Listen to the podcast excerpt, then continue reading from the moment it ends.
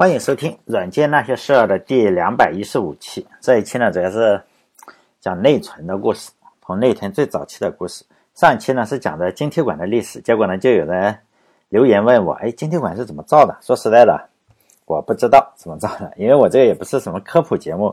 晶体管至于它现在是怎么做，比如说有人问我，像 AMD 的锐龙，或者是英特尔的 i7 这个 CPU 里，这个晶体管是怎么做出来的？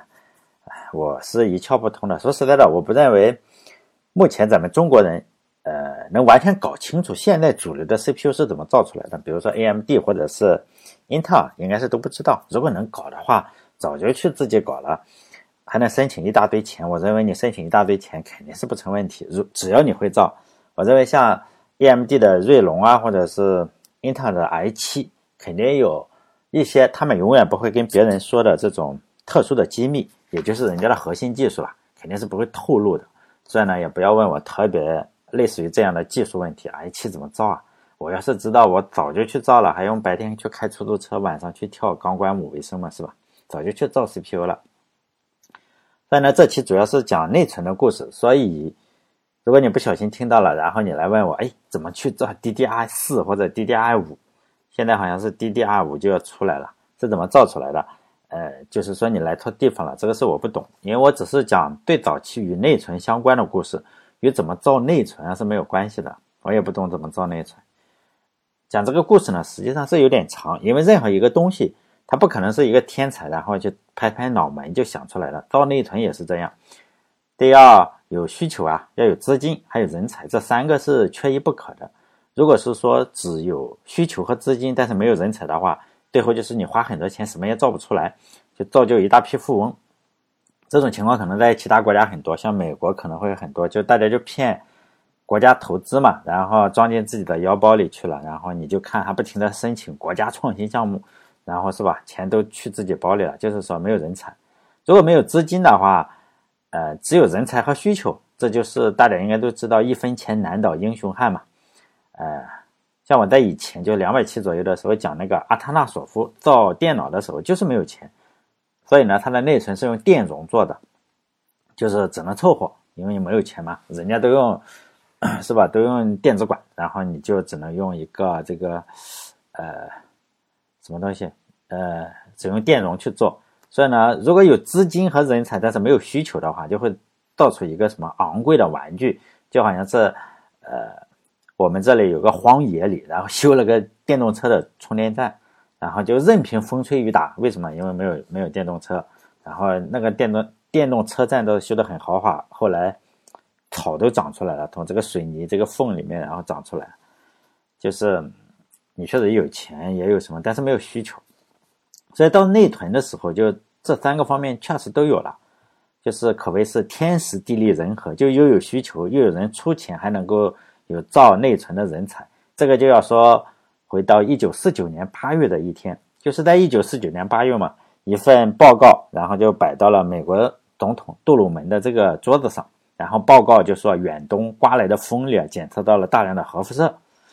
杜鲁门的团队啊，然后就是说要打听一下美国是不是有进行这个核试验了，有可能是沟通不畅是吧？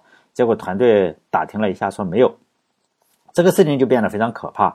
结果呢，也就传来了一个让美国震惊的消息：苏联呢就宣布，哎，我已经引爆了核弹。这个更刺激的事情是，苏联随后啊就在宣布了自己有一千两百架大型的这个图四轰炸机。这个就比较厉害了，它，你你又有这个核弹，又有全球投放能力的这个轰炸机，并且呢，它就吹嘛。哎，展示一下的话就会吹，然后就说我有全球投放核弹的能力。以现在的眼光来看，当年他是一九四九年还是一九多少？是五一，他是五一检检阅这个飞机的时候，就说我有一千两百架，然后呢还有这个全球投放能力，可能是有点吹牛啊。以现在的眼光来看是有点吹牛，因为他的这个图四轰炸机，呃，实际上是没那么厉害，是吧？没有这个全球投放。但是也已经比较厉害了，但是肯定是能够投核弹的。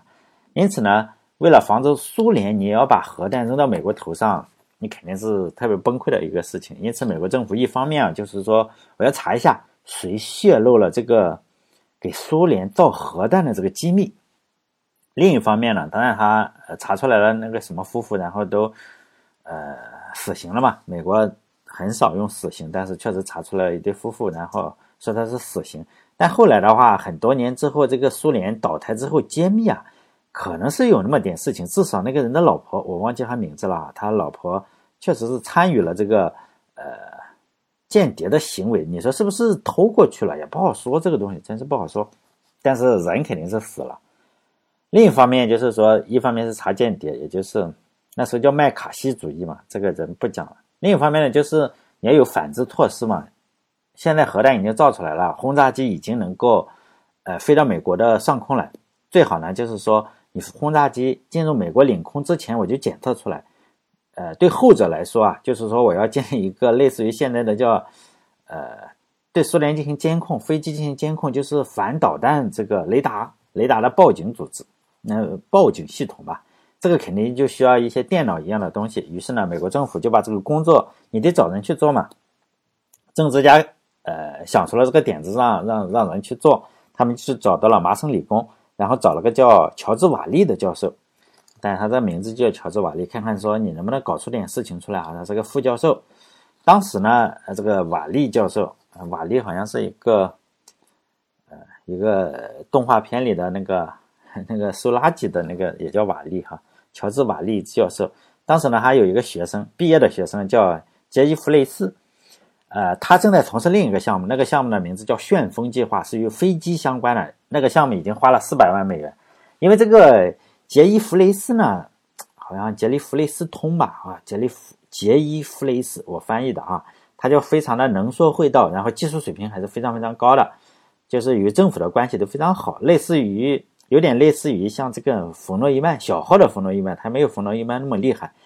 他想干的事情啊，基本上是可以从政府拿来很多钱，而且呢，他完成的都不错。就这种正循环吧，就叫正循环。就你给钱的话，他就干活还好，政府就很高兴嘛。下次要钱的时候就会相对比较好申请。一次呢，他的活是越干越好。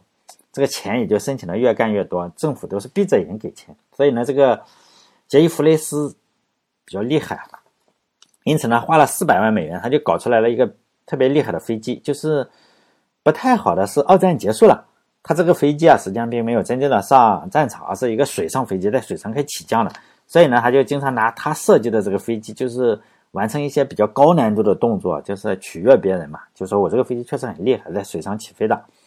然后空军的领导，可能就空军方的人就觉得比较开心嘛，就就就让他当了一个空军航空部门的一个负责人，因为他干活干得很好，他就在空军航空，呃部门一个负责人，正好他就没事干嘛，因为飞机造出来了，二战结束了，他只能找一些自己的一个项目来干，呃，于是呢，正好那个时候他看到了计算机，他就申请了一笔钱，他觉得他改进一下设计飞机的整个流程。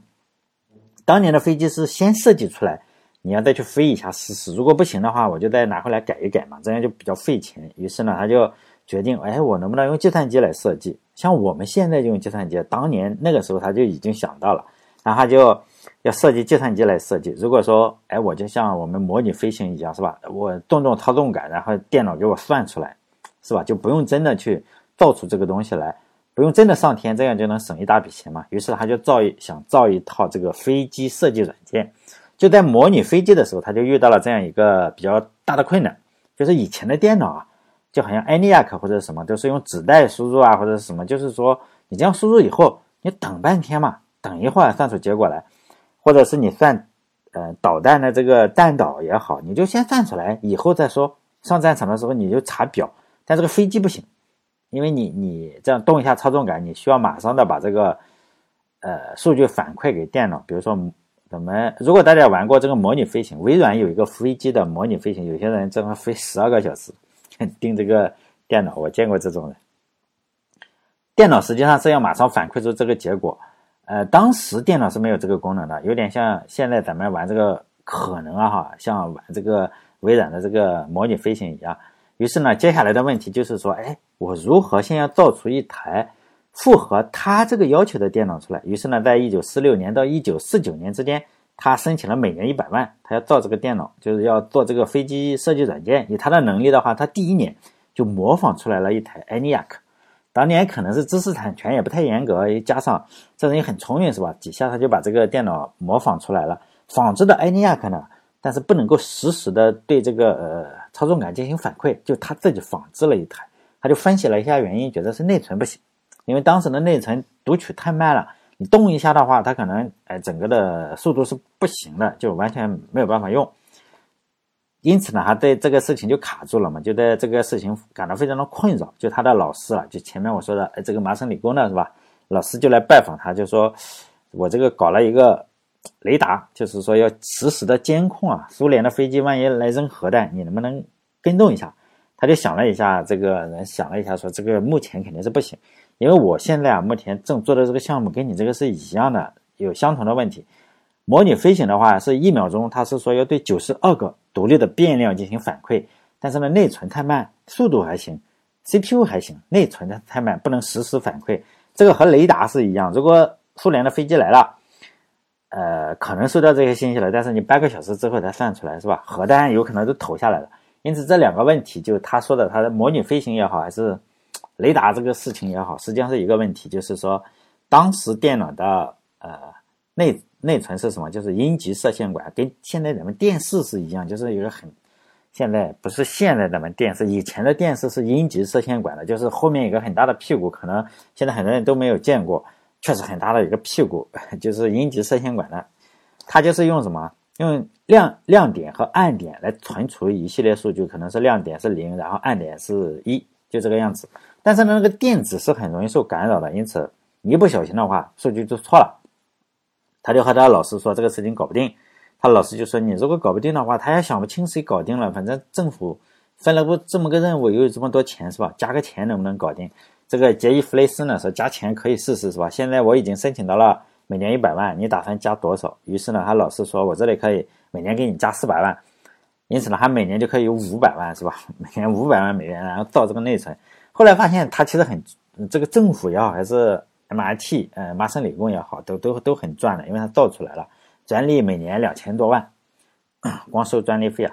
因此呢，就在这个钱的驱使下，他最初啊，他仍然是没有造出内存出来。但是呢，这个人我就说嘛，他跟冯诺依曼是有的一拼的，就是说做事情是非常会做事情。很多人就是做不出来的话，他就跟老师说：“哎呀，不行，我做不出来。”但这个人不这样，他仅仅花了一年的时间，他让空军啊觉得这个每年这个四百万花的值。就在一九五零年的时候，他叫夏天，就在叫美国的一个波士顿的秘密军事基地，我不知道是吧？反正书上是说秘密军事基地，波士顿的，咱也没去过是吧？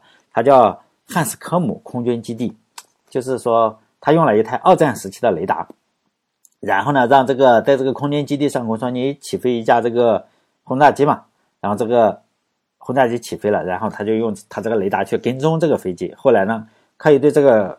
轰炸机跟踪多久、多长时间呢？不好说，反正能跟踪十英里左右，并且模拟算出了，如果我要拦截这个飞机的话，应该是在哪个时间，然后发炮弹上去啊，发导弹上去这样，就类似于拦截时间算出来了。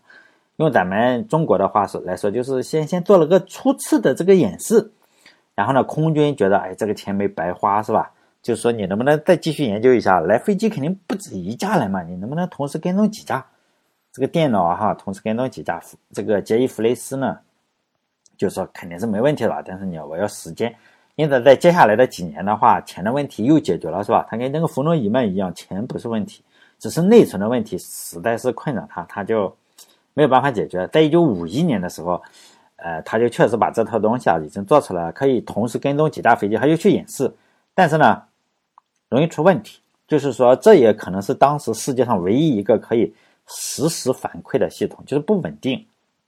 飞机来了，我确实可以跟踪，但是呢，由于这个内存是这个阴极射线管的，它运行一段时间以后啊，你只要稍微一错，是吧？数据只要错了，我们就知道我们电脑死机了。它这个是飞机跟跟丢了，是吧？跟错了。因此呢，这让这个科研团队十分的灰心，就觉得肯定是做不出来了。因此，他的团队里又离职了不少，认为这个问题可能是目前是没有办法解决。但最后还是这个杰伊弗雷斯嘛，这个人很厉害，呃，他自己来处理嘛，反正他自己是负责人。于是呢，他就尝试各种方法去去去去去处理，看看能不能用电场呀或者磁场来记录整个的数据，就说电场和磁场。于是他找到了一个新泽西的朋友，他的朋友啊，这个朋友是什么？做陶瓷的，陶瓷专家，也开公司的。他开公司是什么？当时电视比较的流行嘛，比较的高科技哈。当时就生产电视机上的叫铁阳体阻抗变换器。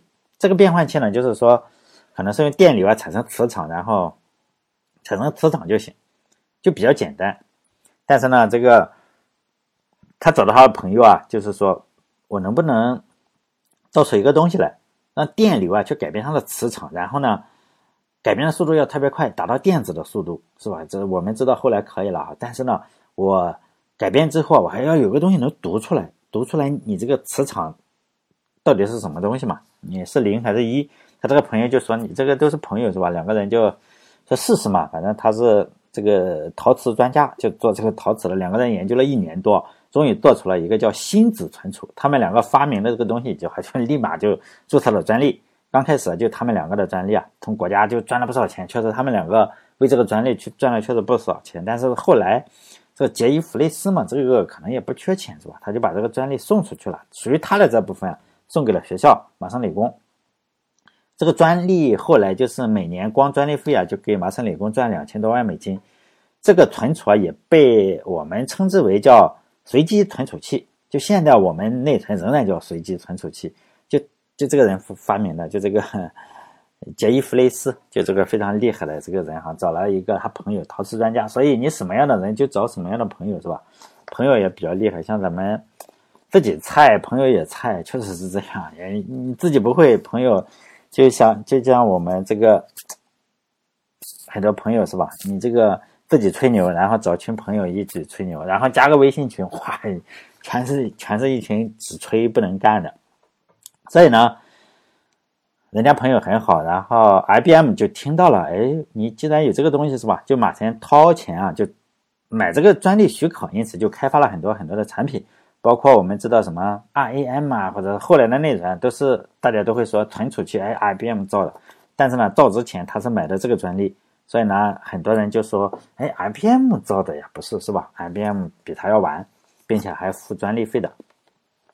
所以呢，在继续谈这个内存之前，我就想谈谈冷战嘛，和这个杰伊·弗雷斯这个人。就在二战之前，美国，美国队，尤其在三十年代或者几十年代，然后美国对国外的态度是：只要你不打我，反正你打不到我，我这个是吧？两边都是羊，然后两边有是吧？太平洋跟大西洋你过不来，然后我北面是加拿大，嗯，非常的好，是吧？加拿大烧过美国的这个白宫。唯一一次入侵是吧？还是烧过是把它白宫给烧了，所以呢，呃，后来觉得这个颜色比较黑，比较难看，然后刷上这个颜色成了白宫是吧？但是实际上他跟加拿大也关系非常非常的好，呃，所以呢，他就是叫什么孤立啊，孤立世界，就是反正你们这群太牛也打不到我，你这个开过两个太平洋也很大，然后大西洋也很大是吧？所以呢。自己想干什么就干什么，就是说，美国都是一些低头赚钱的什么民企，就是非常大的民企，因此就根本没有想过要打二战。只有打了之后啊，他们才想到自己，哎，我这些民企到底能为国家干点啥？反正已经宣战了，是吧？可以说，美国是靠民企打赢了二战，然后德国是靠什么党企打输了二战。实际上，德国，纳粹上台以后啊，就整理了国家的企业，变成了党企，纳粹党的党企。实际上。比较菜，说实在的，比较菜。也正是因为这个原因，像本文的主人公啊，后来就是说他想到内存的方法以后，马上就注册了专利。他注册了专利，美国的军方实际上我们想，你军方 年年出钱给他，然后发明了这个东西，马上注册专利，实际上军方是非常支持的，不反对，就不但不反对，还非常乐意你这样坑我，是吧？你越坑国家的钱，他越爽。为什么呢？就是在一九四五年到一九八五年这四十年之间，就啊冷战期间，美国军方是全国撒钱，然后大概花了，有人统计过，我没有统计，哎呀没没数据统计，大概说花了三万亿，造了一大批的私企。但是美国的军方是不要这个股份的，就是说你造出来是你的，你花我的钱造出来还是你的。就说呢，你只要出时间出精力嘛，钱我钱的事情我来搞。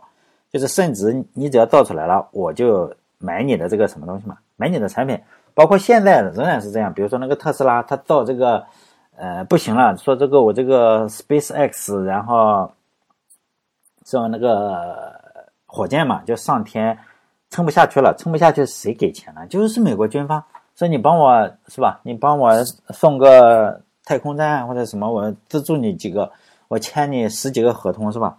然后你只要到到好了，我让你给我运货，类似于这样，就是说公司还是你的，是不是？然后我还高价买你的产品，让你死不了，你只要有这个心去做这个事情，我就很高兴，就这个样子。因此，美国军方是有两个非常非常有影响力的部门，一个叫国防高级研究项目署，就是叫 DARPA。以前我讲过这个东西啊，还有一个叫信息处理呃信息技术办公室，叫 IPTO。这两个部门就负责撒钱嘛，就是如果大家以前听过我以前的项目，就知道，呃，我以前节目里经常提这两个撒钱的部门哈，全国大傻逼，然后。两个部门呢，创造了很多很多的互联网，包括制造了鼠标。我们都知道，图形图形界面的这个施乐公司，呃，他造的这个嘛，实际上这个国防什么研究所，他投了很大的钱。然后否则的话，比尔盖茨也好，还是乔布斯也好，你都不知道去抄谁。实际上那个东西，我们说，哎，它是属于施乐的，但实际上施乐是拿了人家的钱，是吧？拿了军方的钱，然后他就造了。还有说。呃，两个部门嘛，这两个部门还造就了一家叫 DEC 的公司。实际上我就是准备讲 DEC，但是后来我发现，突然讲 DEC 的话，大家就觉得，哎，为什么 DEC 的老板是不是有什么，是吧？与与政府有什么有一腿啊，是吧？为什么对他这么优惠？实际上，这两家公司的员工啊，呃，DEC 以前讲过微软的时候，DEC 出了很多做操作系统非常厉害的人，Windows NT 啊，就是 DEC 的原班人马，几乎是原班人马。然后被微软搞过去，然后造出来了 Windows NT。就 DEC 公司啊，它实际上是以就是与本文是有点有很大的关系，确切的说有很大的关系。DEC 公司就是造内存的。这两期我实际上是本来想讲这个 DEC 的，但是我觉得突然讲的话，我说哎，军方给了他一笔钱，然后 DEC 就出了。实际上这就会让人觉得，哎，为什么你要给钱？他是不是有什么皇亲国戚啊，还是什么什么美美二代啊什么的？不是这样。因为这家公司，这个美国就这样，这个研究项目署啊，还是信息处理办公室啊，就是这样，就给给你钱，然后让你出去办这个东西。所以呢，呃，这样就显得不太突嘛。就是说，还有一点就是要明确的话，美国为什么这样？他也是因为二战之前，所有的人都认为美国很菜的，就是说可能是不行。三十年代的时候。就是民兵嘛，都都特特别少的民兵，只有美国实际上二战之前一点都不强，呃，比荷兰要弱。荷兰打他能打赢，就是美国是靠民企打二战，这所以战后，因为他是靠民企，所以战后美国政府为什么要拼命的扶持这些人呢？就是美国政府对民企，因为你帮我打赢了整个二战，发现哇，你们这么厉害，是吧？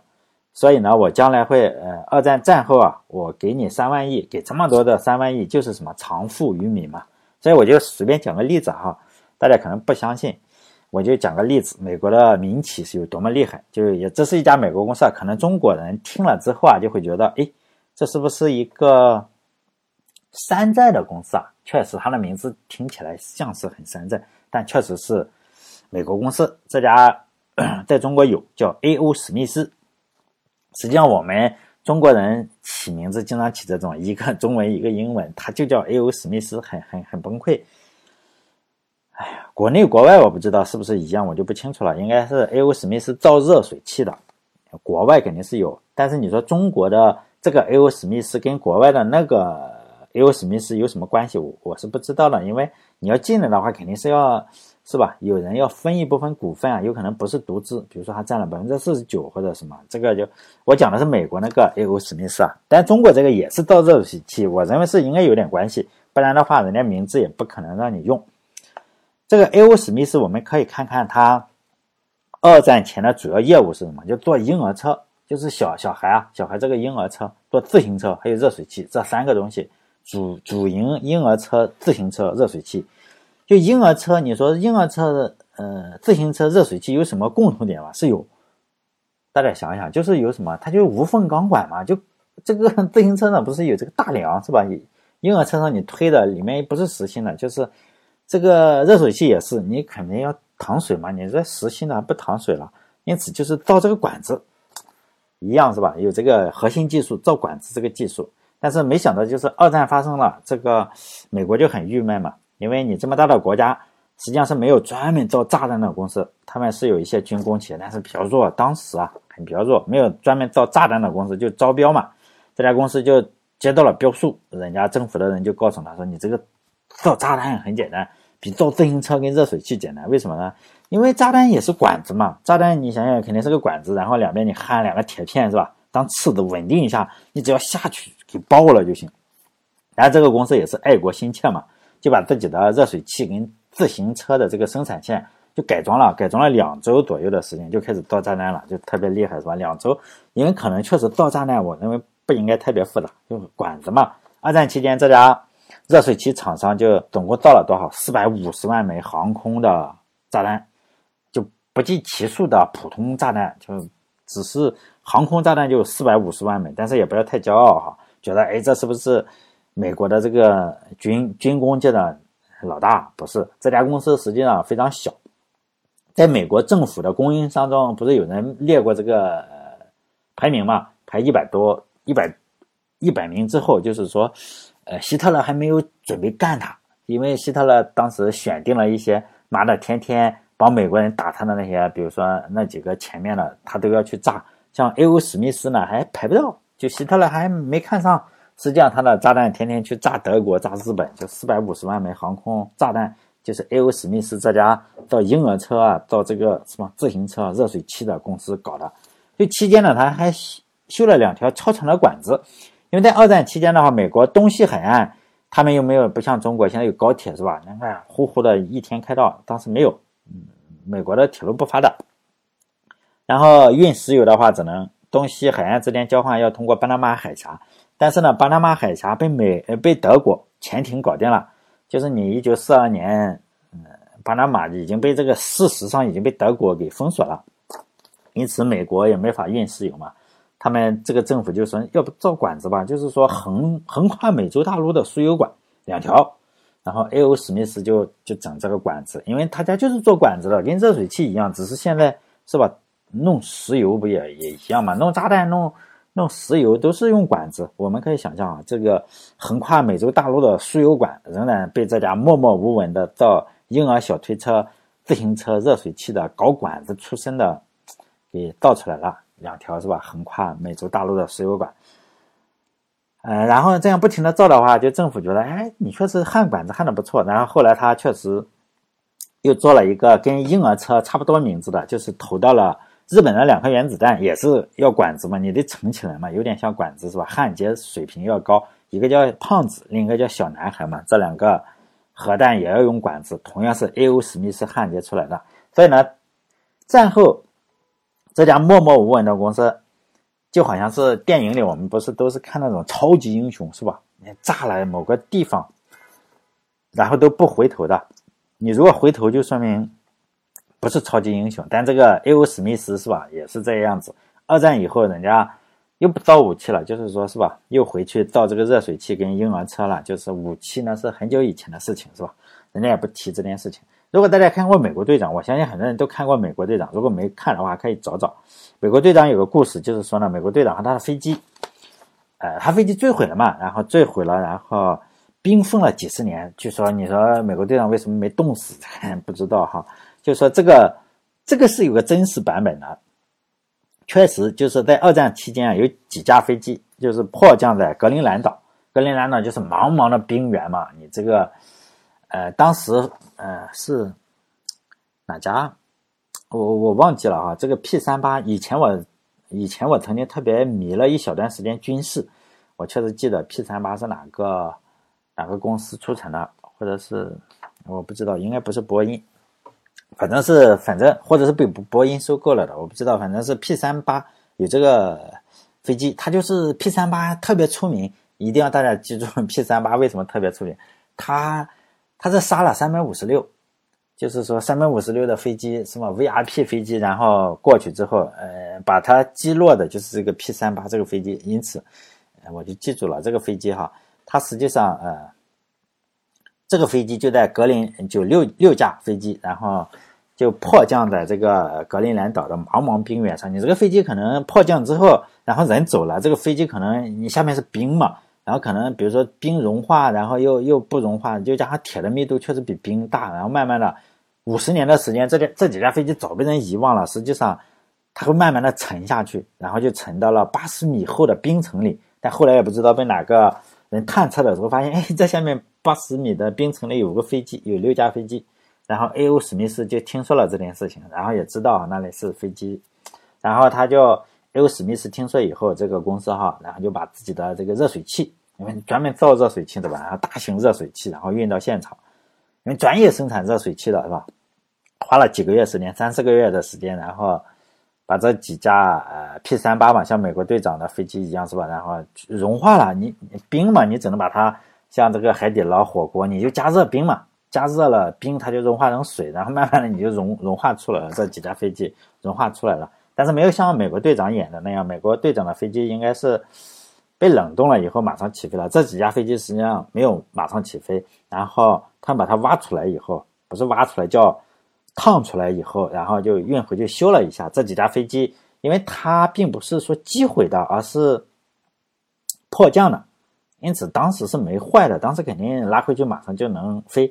那这几架飞机，你五十年可能这个油也不行了，是吧？然后这五十年修好回去啊，真的是修好了。这这六架飞机又重新的飞上了蓝天，是吧？为什么 A.O. 史密斯要做这几件事情呢？一个原因就是说，只有他可以烫嘛，可能是你烧水是吧？烧热水要烫，把这个冰烫出来，因为他是做热水器的能够。另一个原因是这个 P 三八上的飞机的起落架航炮，航炮也是管子嘛，是吧？航炮还有螺旋桨也当也是当年这个 A.O. 史密斯生产的。我前面说过哈，这个 A.O. 史密斯实际上他的故事虽然也还不错，但是他并不是特别靠前的供应商，就是有有更多的供应商，那就更传奇了。像给被希特勒盯上的专门生产谢尔曼坦克那种的，就更传奇了。我不知道前前两年有有个电影啊，嗯，布拉德皮特是吧？布拉德皮皮特拍的电影叫《狂怒》。就是有个场景，如果大家喜欢看电影的话，呃，布拉德皮特拍的，应该很多人帅哥嘛，应该去看看啊，《狂怒》。现在在网上肯定是可以免费下载了。我觉得至少是五年前或者是四年前了哈，四五年前或者五六年前，我记不清了。反正我我看盗版，就这个场景里，就是有四辆谢尔曼坦克对阵一辆德国的虎式坦克。大家可能觉得，哎，你这个四打一是不是有点不公平？实际上，现实比这个更不公平。就是说，德国生产一千辆虎式坦克的时候，美国，美国那时候美国的坦克是非常弱的。我前面一直说，美国的是军队在二战之前，他根本不知道他这么强，他也没有办法嘛，就是问能不能生产这个，呃，坦克给我，要打这个虎式坦克嘛？因为虎式坦克特别猛，是吧？然后美国就 没办法，只能找民企，就找这个汽车公司啊，啊，同呃福特呀，或者是什么凯迪拉克啊这些。然后，但不会找奔驰，因为奔驰给希特勒造这个造这个坦克，他就找美美国的公司福特这种公司。然后还找了什么？就是找汽车公司、拖拉机公司，还有一家生产伐木器材的公司。后来我查了一下，他妈的还他生产伐木器材，可能电锯这种也也有能力哈。这几家公司一合计，就说呢，每每个公司生产几个零件，反正能有能力就生产嘛。因此，德国那个时候大概是靠党企，就纳粹党的党企，呃，生产是多少？生产一千辆坦克的时候，美国这边生产六万辆，就是以六十比一的速度去摧毁这个呃纳粹，实在是特别崩溃。就是说，美国这个东西啊，一旦生产起来，虽然你不要看它是伐木器材，或者是。到婴儿车的，到拖拉机的公司，还到汽车的，就是一旦它运转起来，这个战争机器相当的厉害。所以在战后，收藏品这个虎式坦克是相当昂贵的。为什么呢？因为，呃，我认为并不仅仅是说因为很多军迷嘛，就是说虎式坦克世界第一好。我是认为，你看看它生产一千辆的时候，那边生产六万辆，而且上去的话。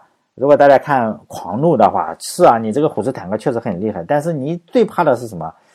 你这个是吧？猛虎难敌群狼嘛，你这个基本上就四打一、五打一，实际上你是没有太大胜算的。因此呢，虎式坦克生产的少，被打烂的也多。你物以稀为贵嘛，像谢尔曼坦克就多的不像话。打，当然他打赢了战争之后，发现还有很多。因此，呃，说实在的，这个美苏虽然 之间有战争，但是二战的时候他们是盟友。那个送给了他好几好几万辆坦克，就是没用上，就是一炮都没开的崭新的坦克送给了苏联。为什么呢？因为太糟太多了，你根本想不到这些民企，虽然他们是生产伐木器材的、生产小汽车的，但是一旦造这种。不太厉害的中型坦克，那简直简直崩溃了，是吧？当然也有人会说，哎，美国造的坦克实际上是没有这个德国人造的好，因为我看过军迷啊分析过这个德国，德国是哪个叫亨舍亨舍公司造的这个虎式坦克，好像是奔驰造的什么坦克，应该是亨舍造的虎式坦克。说实在的，因为我认为战争这个东西啊，比如说坦克啊或者炸弹。这种都是消耗品嘛，你打打废了，你要马上补充或者马上那个什么。就算是人的话，我认为在战争中人也是消耗品。你这个人死了，你怎么办？你又不能复生，因此呢，很难是讲说德国你有你要造这个工匠精神有多么的好，因为这又不是造手机是吗？手机你有工匠精神可能可以，那好虎架不住群狼。你一旦是四比一，那个我记得狂怒那个电影上是四打一。然后现实中可能就十打一了，或者是六十打一，就是六十辆谢尔曼对一辆虎式，你是不可能输的，基本上不可能输。虎式它的，而且它只能打坦克嘛，而且它呃体重特别沉，然后你大概跑一百公里就回不来了，因为油没了嘛，就是说不可能。谢尔曼一旦是群狼的话，打虎式。那崩溃了，虎式坦克深入进去，你最后逃跑的话，只能丢掉坦克，然后自己回来，就这样。二战前我们要想象，然后二战前陆军的水平实际上打不过荷兰的，但是美国人也没有想到，哎，自己这么能打，这叫什么？这就是藏富于民嘛。因为美国一开始孤立，就觉得我不能打，实际上二战期间啊，这些看起来让人很心酸的公司，比如说造婴儿车的 A.O. 史密斯，造什么的。造伐木器材的那个叫什么公司？反正都这些小小垃圾公司。我们认为就造出了一百四十七艘航母、四十万架飞机，然后三十万辆坦克，一下子成了反法西斯的中坚力量。也就是因为这个原因的话，美国战后特别注重什么？因为你帮了我嘛，我也要帮你，是吧？要有钱的话就扶持民企、民用企业。然后呢，军方只负责钱跟采购，从来说。军方是不占任何的股份。我说我不要，我不要你的股份，就是说你我给你钱研发，你有了是你的，我还花钱买，因为他们清楚民企在关键时刻肯定是跟美国政府站在一起的。二战已经证明过了。如果说现在美国再跟其他国家，比如说再跟德国再来一场这种战争的话，我是一点都不怀疑美国的这些企业，包括现在的高科技企业会对，比如说德国哈跟德国再再来一仗，这个高科技企业就会对。德国再一次的封锁，比如说谷歌呀，或者是包括 DEC，他们一想想，哎呀，我这个 DEC 是怎么做的啊？就是政府给钱嘛。谷歌呢，谷歌你看，他也跟美国军方，然后做 AI，然后做这个杀人蜂这种什么，不不要看平时很正常，或者说平时还天天骂骂这个美国政府，这些企业，包括谷歌、英特尔，你看微软都会平时啊小打小闹的，还经常批评一下美国政府。但是在大是大非面前，我认为他们是肯定不含糊的。我也相信，只要是国家需要，比如说美国政府又要需要 A.O. 史密斯再造一次炸弹的话，我相信美国的 A.O. 史密斯这家造热水器的小公司是吧，还会再拿出自己焊这个水管子的本领，再焊一次炸弹。我这个是毫不怀疑的。因此呢，美国也，我认为美国也不怀疑。因此呢，在美国强力的投资之下。你看看，每年四五百万，那个年代就砸四五百万给这个杰伊·弗雷斯，然后杰伊·弗雷斯就找到了造内存的方法。美国的军方啊，态度这时候就非常有趣，他们竟然四处开始找，说你看看这个技术行不行？你如果行的话，我我这个是吧，可以想办法给你钱，然后你去造。IBM 就是这样被介绍过去的，说 IBM 你去看看，是吧？我我采购你电脑了，你看看那个那个技术行不行？然后 IBM 就去买了这个专利。还找任何有兴趣的人来推荐。当时造电脑的就找了啊，他发现两两个年轻人说想试试，军方说好，你你们就出去做公司。你你们只要造得出来，像这个呃 Space X 是一样是吧？你只要造得出来，我就让你去运送东西到这个火星上，是不是？然后这两个年轻人就说，但是没有钱，没有办法。这个军方说那给钱是吧？DEC 公司，然后军方说没有问题，钱我出，然后授权费嘛，呃，帮你打个折。然后这两个家伙就真的出去开公司了。这个公司呢，就是后来的 DEC 公司，做什么主营内存。DEC 公司啊，刚开始是做内存的，所以呢，下一期我就讲这个故事，所以大家，呃，解释清楚，就为什么他造 DEC 的来历啊，或者是什么，以及军方为什么不停的，呃，就给他钱。DEC 确实看起来都是不停的给他钱，因为美国就这个样子。像 Space X，现在我们都知道了这个。是吧？马马马总统，哎，不叫叫什么？马克思是吧？马马斯克，马斯克也叫马斯克哈。然后你看他的是不是跟军方有也有很大关系？就这样，这就是与送礼是没有关系的。我们可能在国家认为待久了，什么东西都送礼，实际上不是的哈。这个 DEC。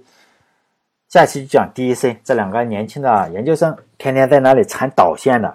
刚开始是缠导线，他们竟然一出去就拿了军方一大笔钱，然后就很快的就卖内存了。好了，这一期就讲到这里，希望大家关注我的微信公众号“软件那些事”，六个字哈，“软件那些事”。再见。